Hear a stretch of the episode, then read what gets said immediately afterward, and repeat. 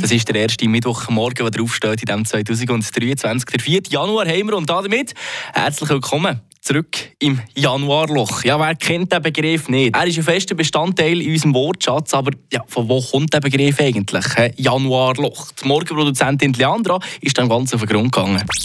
Eine Portion Wissen für einen starken Tag. Schlauere Tag mit Radio FR. Mit dem Januarloch ist es etwa gleich wie mit dem Mittelfinger gerne die Leere auf dem Bankkonto, das eine oder andere Güte oder Braten zu viel auf der Hüfte und die erschwerte Rückkehr in den Arbeitsalltag.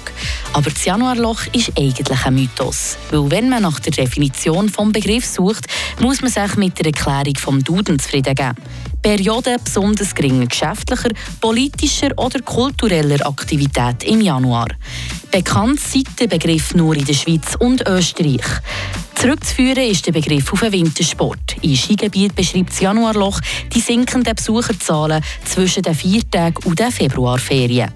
Eine ganz andere Erklärung führt der Ausdruck auf die römische Mythologie und so der Gott Janus zurück.